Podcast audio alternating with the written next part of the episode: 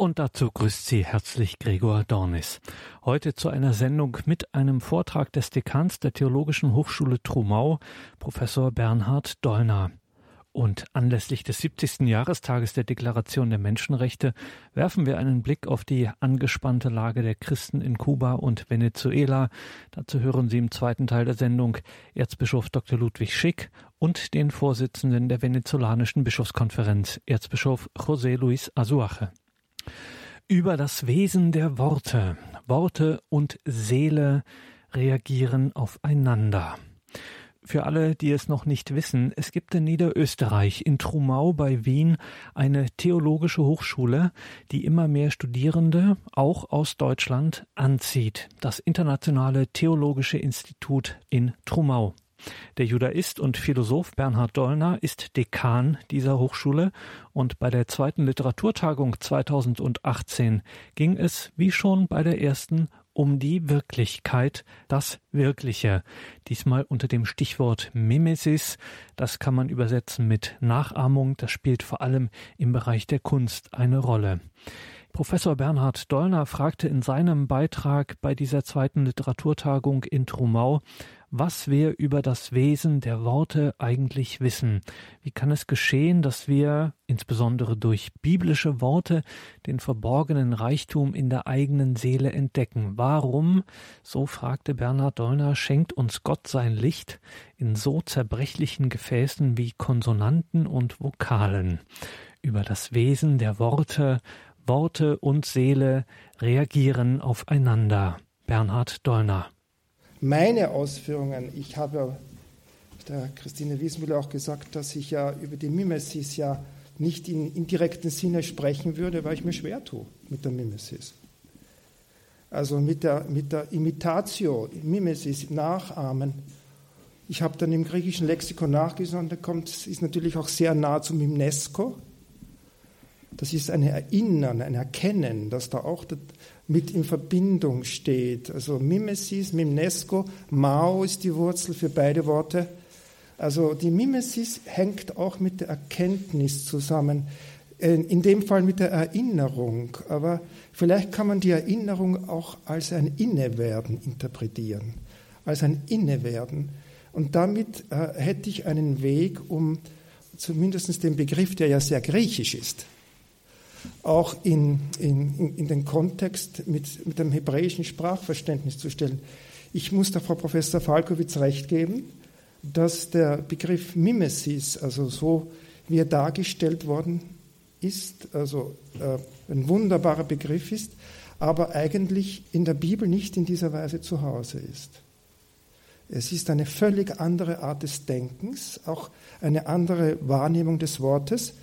Ich habe mir erlaubt, ich habe eine Art Betrachtung geschrieben, was das Wort im Hebräischen, also wie ich das vielleicht ein bisschen näher bringen kann, was das bedeutet.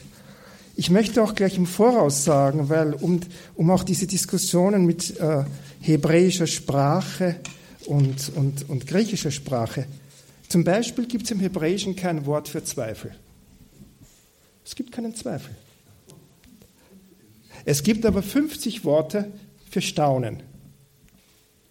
Also das heißt, auch die Fragestellungen in der Bibel sind, also in der Torah, natürlich, wenn man heute von Zweifel spricht, sagt man, sagt man Hebräischen Ani, na, was sagt man da? Ani mesacheach, ja, also dann sagt man, ich habe Bedenken, so etwas. Aber Zweifel ist nicht ein Thema der Bibel, denn dementsprechend sind auch die Fragen anders. Wenn die Bibel fragt, dann fragt sie, Blicke auf, was siehst du? Wer hat das geschaffen? Das ist keine interrogative Frage mit einem Ja und Nein. Das ist eine Frage, die schon von vornherein eine andere Richtung zieht. Sie inkludiert schon eine positive Antwort in gewisser Weise. Das Aufblicken ist ein, Blick, ein Weg ins Staunen. Das ist sozusagen eine der wichtigen, ich, nur um, ein, um einen Hinweis zu geben. Ich komme noch auf andere Hinweise. Also das ist zum Beispiel ein Grundempfinden, dass der, der Bibel, die Bibel lebt eigentlich vom Wunder. Sie lebt von, vom Ergriffensein, vom, von, von einer Wirklichkeit, die nicht fassbar ist, die uns erfasst. Das ist Torah. Wir verstehen viele Worte in der Torah nicht. Wenn Sie den Psalm 19 lesen zum Beispiel, da, kommt es, da gibt es viele Worte für Gesetz. Ungefähr, also für Gesetze. Mitzvot, Mishpatim, Chukim, sind alles Gesetze. Es wird immer so übersetzt. Sind alles ganz verschiedene Begriffe, die mit, mit Geboten zu tun haben. Das, das, da merken Sie sofort, dass, dass die Sprache schon einen Reichtum in der Beziehung zu Gott hat, der uns völlig fremd, unserer Tradition nicht so nahe ist, würde ich sagen. Gut, lassen Sie mich, äh, ich fange mal ganz normal an. Ich wollte noch eines sagen. Ihr, der Vortrag hat mich natürlich an einen Gedicht erinnert, jetzt davorgehend. Ich, ich habe mich ja sehr viel mit Hofmannsthal beschäftigt und Lord Chandos Brief und die Sachen nicht, wo das ja auch diese, diese, der Sprachzerfall so, so deutlich ausgedrückt wird. Aber Hofmannsthal hat es überwunden. Auch Buber kommt aus dieser Tradition und Buber hat das auch überwunden biblisch überwunden. Buber hat diese Erfahrungen gemacht, aber er hat biblisch geantwortet mit einer Bibelübersetzung. Am Ende, also seines, mit, mit Franz Rosenzweig.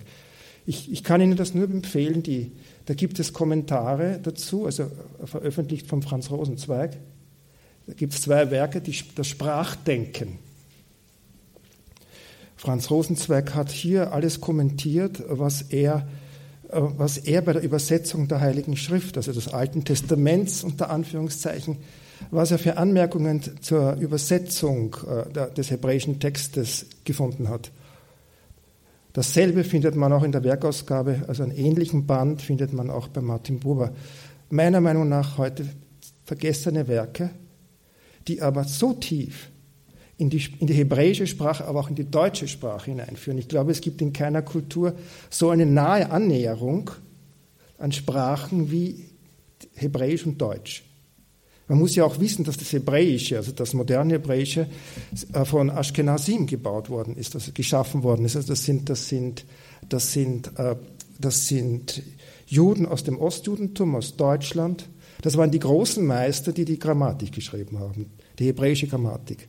Und die haben sich sehr stark an die deutsche Grammatik im Aufbau gehalten. Sie haben sozusagen die alte Sprache in eine Grammatik gesetzt, die sie sozusagen in unserer Kultur gelernt haben. Also ich denke an Jehuda ben Eliezer, also einer der großen Meister dafür. Das ist wunderbar, da gibt es große Abhandlungen, deutsche Sprache, hebräische Sprache. Wurde natürlich mit dieser ganzen Nazi-Geschichte alles verdunkelt und verdeckt. Es ist ewig schade, aber es kommt vielleicht wieder ein Revival. Es muss sein, es muss sein, weil da so viel geschaffen worden ist. Es sind auch die besten Übersetzungen aus dem Hebräischen ins Deutsche geschehen im 19. Jahrhundert, Ende des 19. Jahrhunderts. Also große Werke des Judentums, wie Maimonides zum Beispiel, große Philosophen. Also ich denke an Ihren Kohen. Also ich will da gar nicht ins Detail gehen. Ja, ich möchte anfangen, nah ist und schwer zu fassen der Gott, wo Gefahr ist, wächst das Rettende auch. Das ist Hölderlin und zwar aus dem Gedicht Patmos, ein Gedicht, das er oft umgeschrieben hat. Meine Frage war sofort, als ich das gelesen habe, ist etwa Gott zu nahe, sodass dies ein Grund sein könnte, dass er schwer zu fassen ist? Und ist die Aussage seines Naheseins nur dann möglich, da diese Nähe bereits vernommen worden ist? In welchem Paradox befindet sich der Dichter? In einem von göttlicher Nähe, die berührt und die sich zugleich entzieht?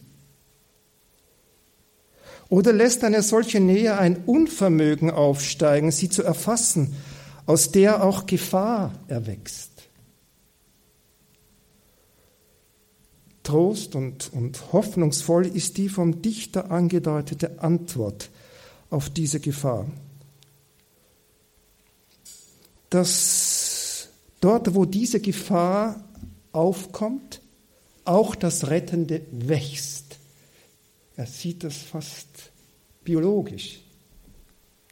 Interessantes Wort, das ihr hier verwendet, mit wachsen. Es ist nicht erscheinen, es ist also Höllensprache natürlich.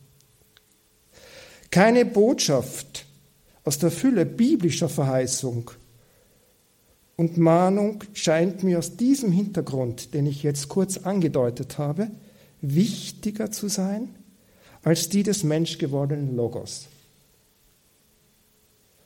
der uns zeigt, wer und wie Gott ist, ho Theos, ho agape. Liebe, die in dem durch uns und mit uns und für uns Mensch gekreuzigten, Menschen gekreuzigten Christus bis ans Ende ging. Das ist eine Antwort auf diese Frage, die Hölderlin stellt. Auch in dem Gedicht kommt es. Er selbst antwortet so, denn nie genug hatte er von Güte zu sagen der Worte damals und zu erheitern, da er sah das Zürnen der Welt. Denn alles ist gut. Darauf starb er. Vieles wäre da zu sagen. Aus, aus dieser Güte des Logos lebt die gläubige Zuversicht derer, die diesen bezeugen und die sein Wesen in dieser Endzeit und nach dem, was wir heute gesprochen haben, leben wir in einer Endzeit. Ausstrahlen. So sei dieses Aufstrahlen das Thema des folgenden Versuchs. In welcher Situation findet sich ein Mensch wieder, der in der Heiligen Schrift liest, Gott sprach? Das ist ein Gedanke, mit dem der menschliche Verstand nicht selbstverständlich vertraut ist. Diese Aussage weist auf eine Wirklichkeit hin, die unser Fassungsvermögen bei weitem übersteigt.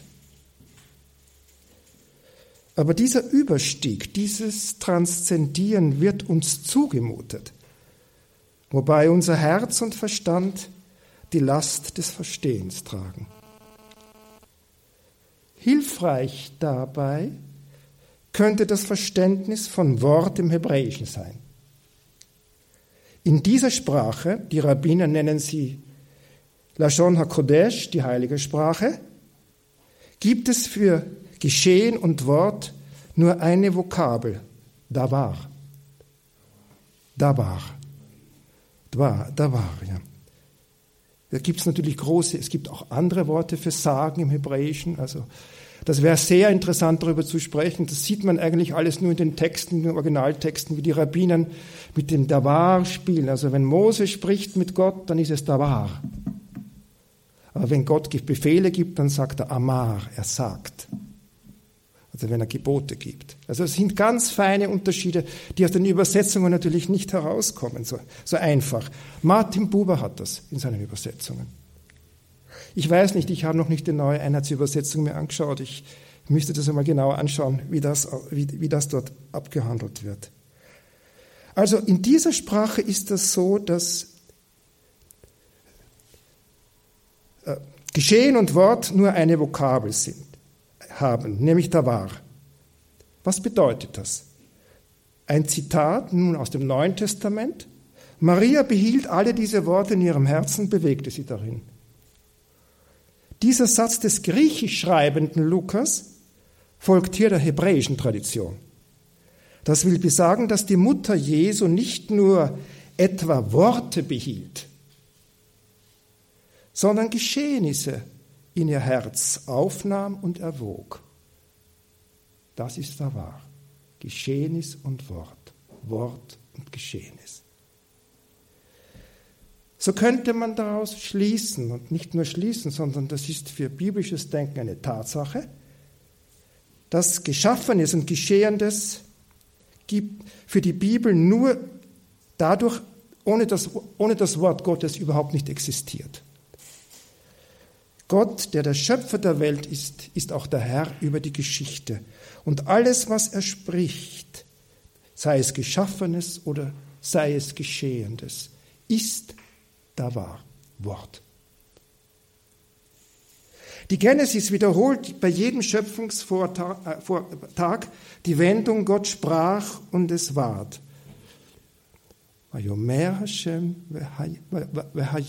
Und es war. Das ist sechsmal. Das Johannesevangelium erklärt, im Anfang war das Wort. Und das Wort war bei Gott und das Wort war Gott. Dieses war am Anfang bei Gott.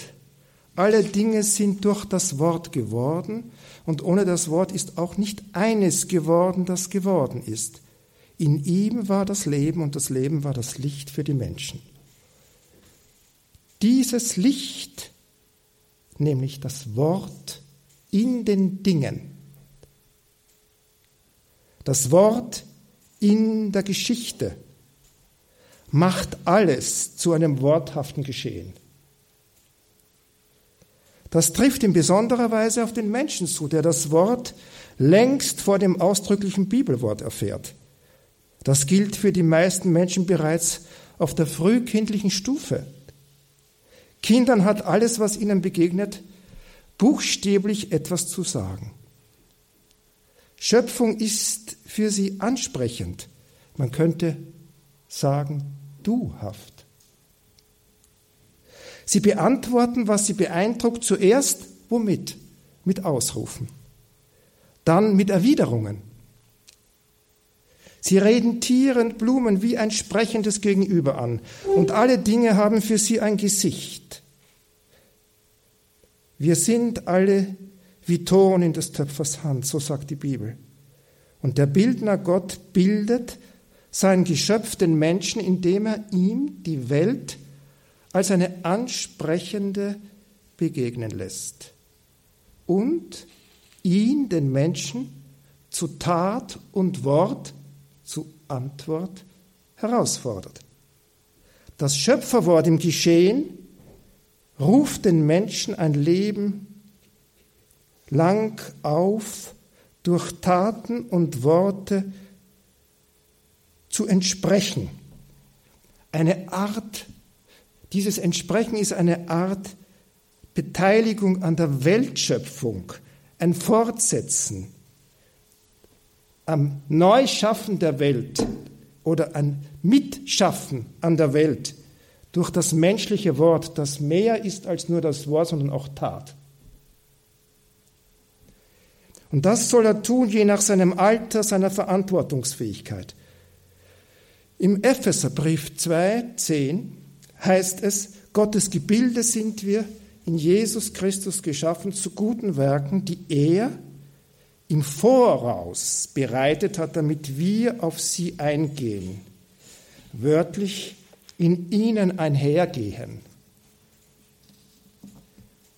Das muss man öfters meditieren. Die dem Menschen jeweils begegnende Welt diese seine Situation ist das im Voraus Bereitete, auf das einer einzugehen hat, indem er auf diese Weise das, das ihn ansprechende Wort verwirklicht.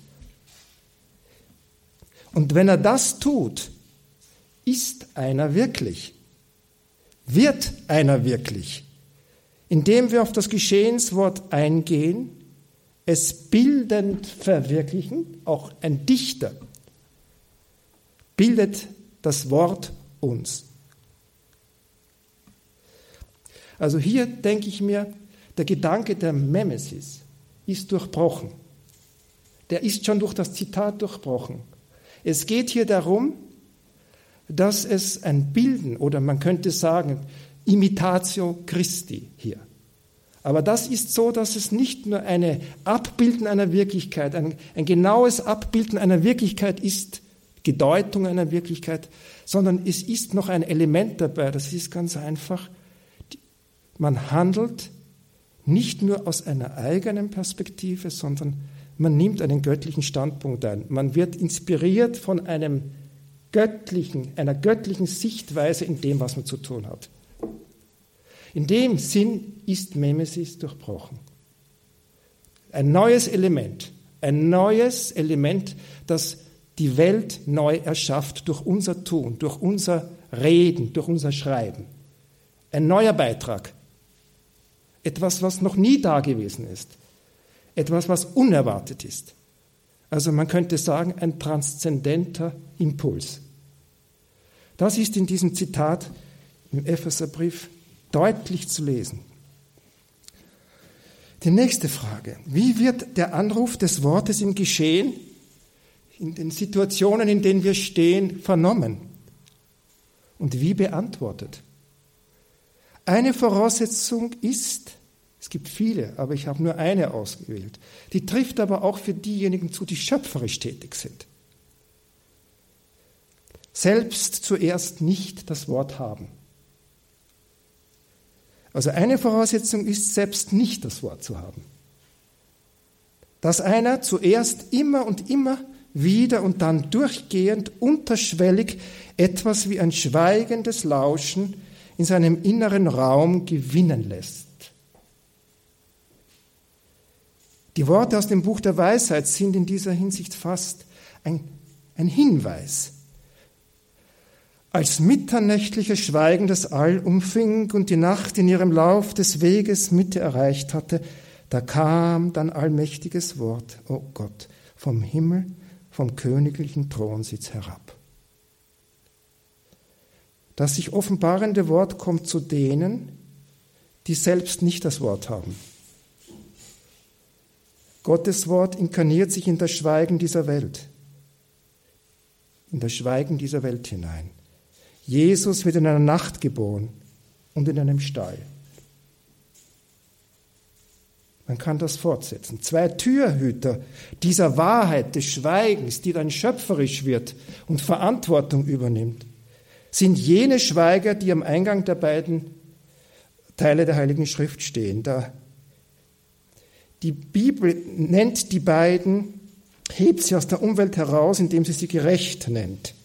Noach Noach heißt übrigens im Hebräischen Hiniach, der Ruhende, derjenige, der ruht, der in Gott ruht. Und Josef Matthäus 1, also es ist Genesis 6 und Josef, Josef in, also Matthäus 1, Josef heißt so viel der Hinzugefügte. Also er ist ja der Hinzugefügte zu den Brüdern. Sie stehen in Verantwortungen für die Menschheit.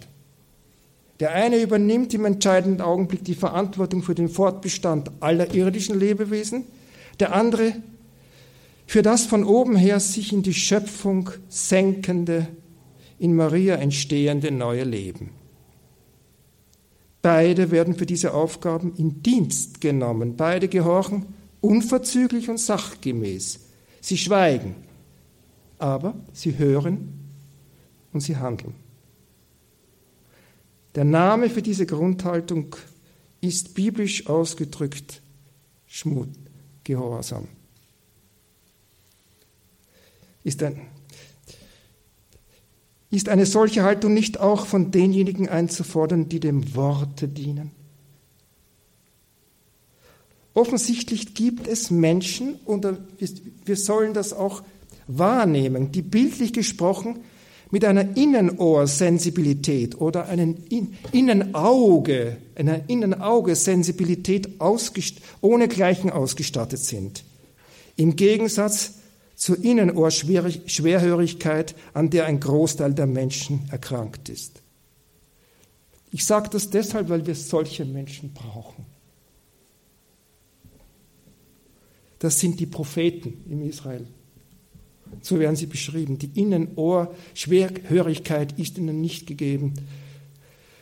Das Herz ist nicht versteinert. Sie haben ein inneres Auge. Und das innere Auge und dieses innere Schauen ermöglicht ihnen Gott und Mensch immer und jederzeit in einem Gedanken zusammenzuhalten. Wenden Sie sich zu Gott, so haben Sie Men so nehmen Sie die Menschen mit. Wenden Sie sich den Menschen zu, haben Sie Gott im Blick. Es ist nie eine Trennung Gott und Mensch in ihnen. Das wäre eine Haltung eines Menschen, der dem Offenbarungsbereich angehört.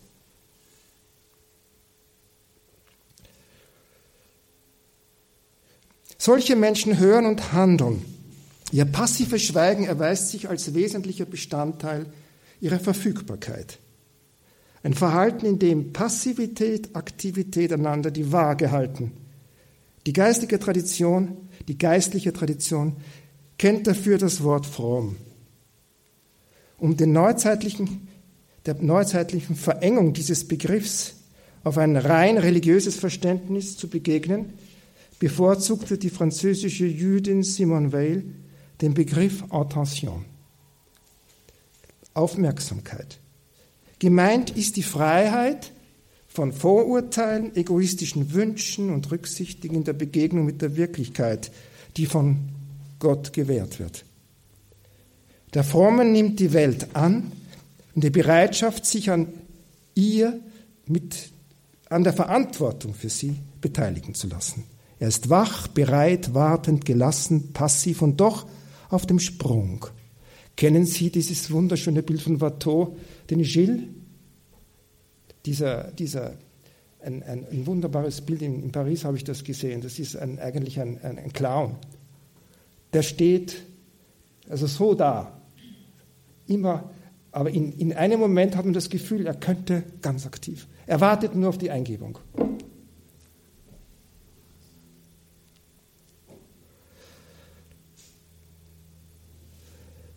Er ist wach, bereit, wartend, gelassen, passiv und doch auf dem Sprung. Schweigen, Abwesenheit jedes vorlauten Wesens ist nach biblischer Auffassung die Voraussetzung für das Vernehmen des Wortes, das sich in allem Geschehen verbirgt.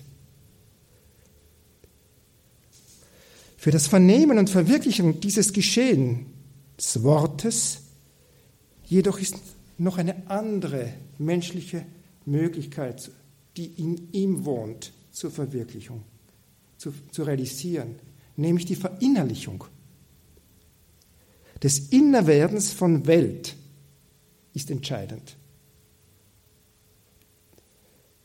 Der Vorgang der Verinnerlichung hat in der uns heute umgebenden Welt fast keine Atemluft mehr. Unsere Welt hat sich in vieler Hinsicht so weit von den Quellen entfernt, dass sie ständig dabei ist, alles in ihr Geschehende so rasch und so wirksam wie möglich zu veräußern und zu vermarkten, statt zu verinnerlichen. Man hat sich heutzutage wieder bewusst davon zu entwöhnen, jede Betroffenheit, etwa von einem Wort der Wahrheit, einer erschütternden Nachricht, einer herrlichen Landschaft, einer menschlichen Begegnung in irgendeine Äußerung umzusetzen, in eine rasche Mitteilung, in ein Bild. Oder in ein Wort. Das Wort, von dem Johannes sagt, in ihm sei Leben, und dieses Leben sei das Licht der Menschen, das Wort, das sich in allen Dingen verbirgt, wird nicht im Zugriff von Auge und Ohr im grellen Licht wahrgenommen, sondern in einem schweigenden Vernehmen und Bedenken, nur wer die Lampen in seiner Hütte auslöscht, schaut im Fensterviereck die Sterne der Nacht. Eine Symbolfigur für diese Verflachung, eigentlich für diese Verelendung unseres inneren Lebens, auch damit verbunden unserer Entwicklung unserer Intelligenz, würde ich sagen. Und das ist der Computerbildschirm. Von dort her erfahren wir von allem, von nah und ferne. Ich bin nicht gegen den Computer, aber ich, ich erlebe, was das anrichtet in Menschen.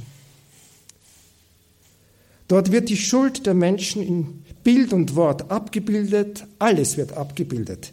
Ein Bild löst das andere ab und so kommt der Verantwortungsvolle, aber auch der Verantwortungslose mit Hilfe dieses Instruments am Ende ziemlich schnell über alles hinweg über schreckliche Dinge, die er vielleicht selbst mitgetan hat, mitverursacht hat, mitverschuldet äh, hat, sei es auch nur aus Gleichgültigkeit oder Versäumnis, aus mangelnder Liebe. Wer vor dem Bildschirm sitzt und die Bilder laufen ab, Seite um Seite, ist mit einem Mal nicht mehr derselbe. Nicht der, der dieses oder jenes Schreckliche vielleicht mittat oder nicht verhinderte, nein, Er wird zum Zuschauer, zum Informationsempfänger. Er ist Konsument. Als Gott mich suchte, traf er mich beim Computerlesen. Er sprach, was ist mit Abel los gewesen? Ich, ich sagte, ich habe nichts gelesen. Er sprach, der Mensch lebt nicht von Surfen und vom Essen. Ich nein, sondern vom Vermarkten und Vergessen. Er sprach und weißt von nichts und hörtest keinen Schrei. Ich sagte, ich hörte es wohl, doch es ging vorbei. Man muss sich fragen, wie weit diese, unsere eigenen Gewohnheiten von der Medienlandschaft nicht mitbestimmt sind. Wenn jemand mit einem Smartphone in die Berge geht und auf seinen Wegen immer gesteuert ist von der Suche nach Bildmotiven, so meint er vielleicht, es gehe doch nur um eine menschlichere und erfreulichere Welt, wenn man Selbstgesehenes im Bilde weiterschickt. Aber hat er wirklich gesehen? Muss man zurückfragen wenn er mit dem Fotoauge sah und ein Bild schoss? Hat er so geschaut, dass er Gott preist, wie es der achte Psalm tut? Herr, unser Herrscher, wie herrlich ist dein Name auf der ganzen Erde.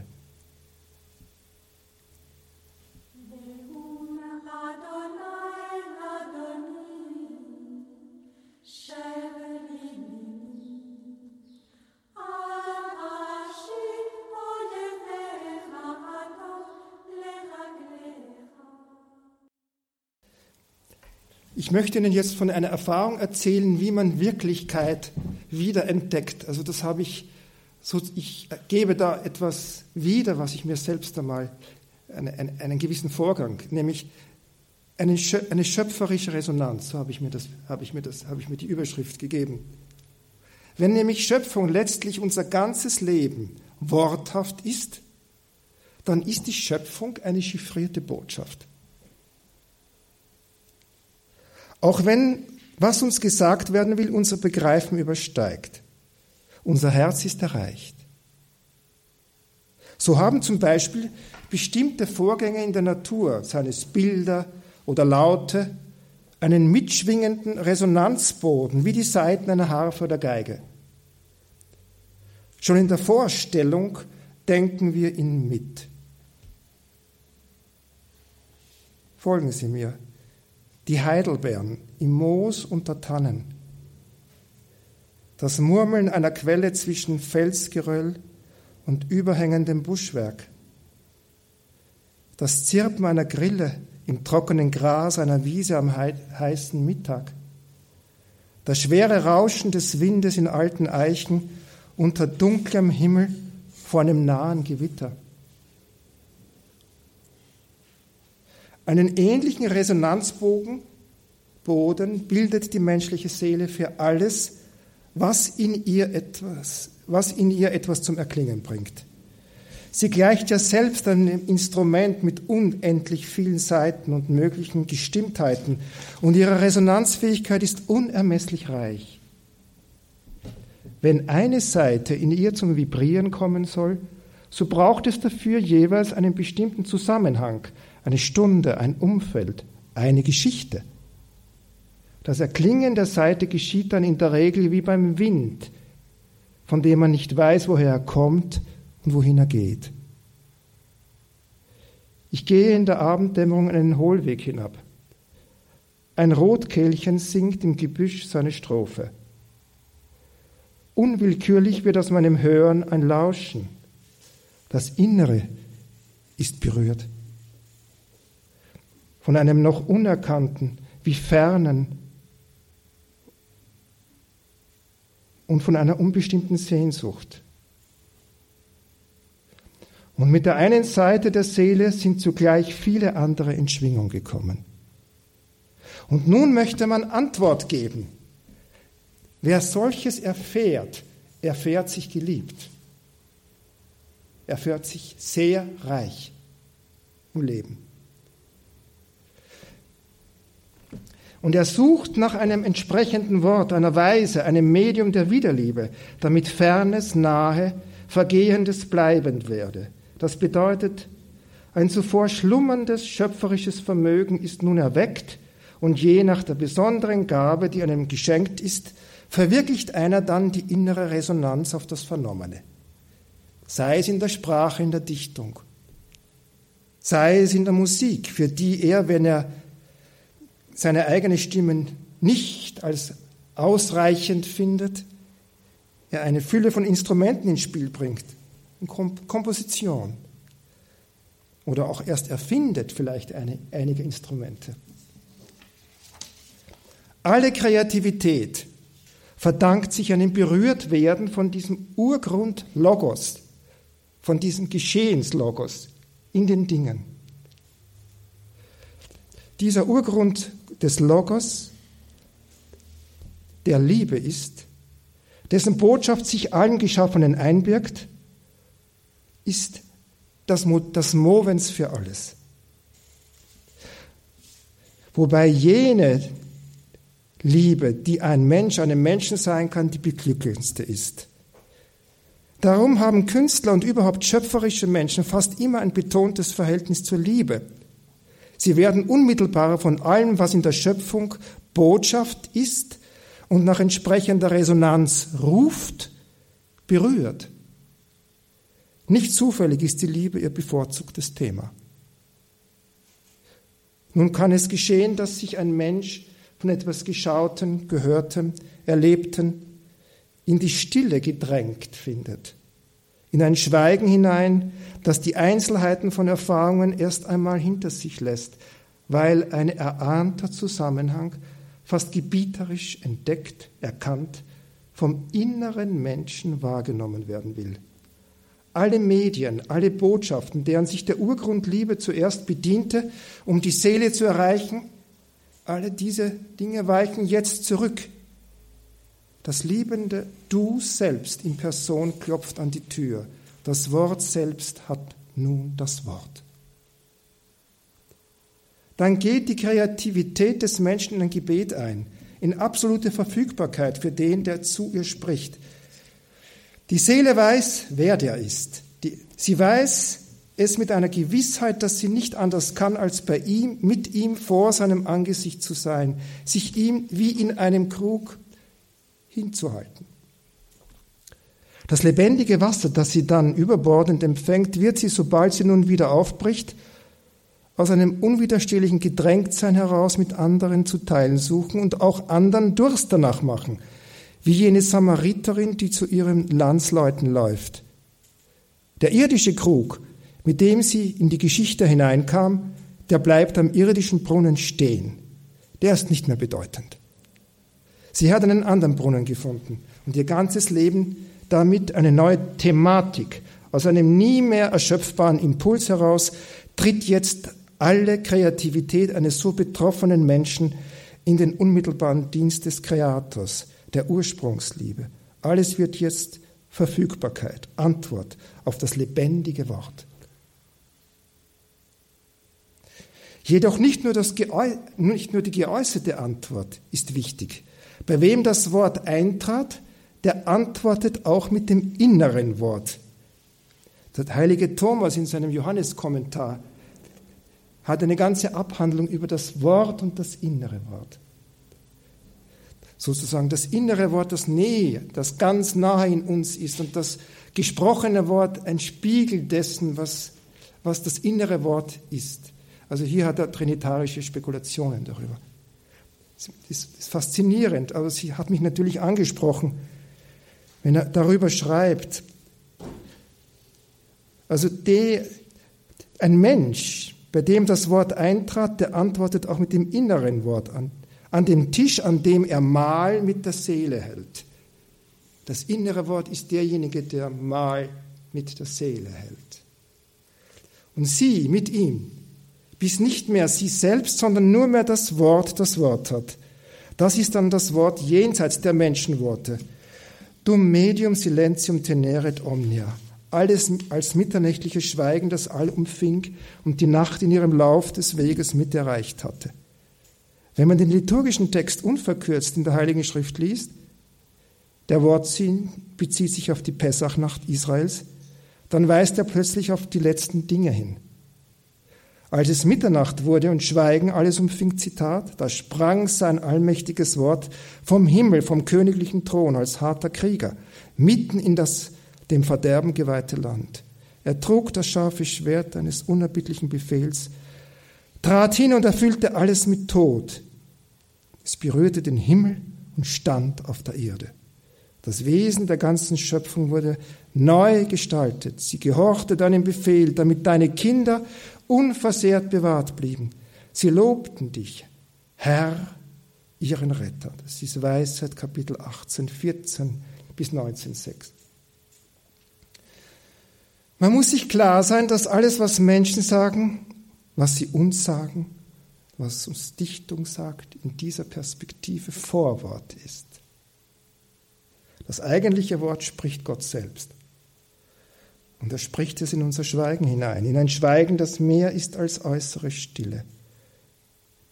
Es ist ein geschehendes Wort, das erfahren wird. Und das ist die Wende, wenn es erfahren wird, die rettende Wende eines jeden Menschen. Doch auch das Vorwort ist unentbehrlich. Und dieses kann Dichtung spenden. Was bleibet aber stiften die Dichter so sagt Hölderlin. Dichtung ist Stiftung durch das Wort und im Wort. Gestiftet wird das Bleibende, das vom Fortriss bewahrt werden muss. Und sie hebt ins offene Licht denjenigen, welcher der Urgrund von allem ist, ausgesprochen oder unausgesprochen. Dichtung nennt ursprünglich Göttliches, aber dieses Nennen geschieht nur, wenn Gott selbst es zur Sprache bringt. Winke waren von alters her die Sprache der Götter, so sagt Demokrit.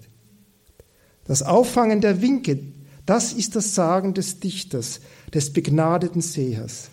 Auffangen, um weiterzuwinken hin zu den Menschen. Auffangen als Empfangen und Geben in einem, denn der Dichter erblickt im ersten Zeichen schon das Vollendete und stellt dieses Erschaute kühn in ein Wort um das noch nicht Erfüllte bereits vorausahnend vorauszusagen. Dichtung ist ein Wink in dürftiger Zeit, in der das nicht mehr des einstmals gegenwärtigen Gottes in manchen noch trauernd nachtönt und zugleich im noch nicht nach dem Ankommen des Lebendigsten der Lebendigen Ausschau gehalten wird indem einer seiner Bestimmung treu, dem heranwehenden göttlichen Wink gegenüber offen empfänglich ausharrt, bereitet er stellvertretend für viele den Pfad der Wahrheit, auf dem Gott selbst einherschreiten wird. Wozu Dichter in so dürftiger Zeit? Sie schützen das Wort, das die Lichtwellen des Geistes trägt.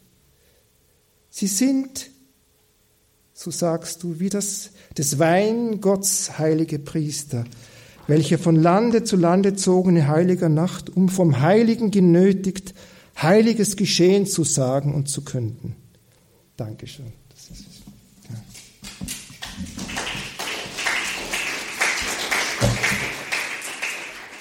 Über das Wesen der Worte. Worte und Seele reagieren aufeinander.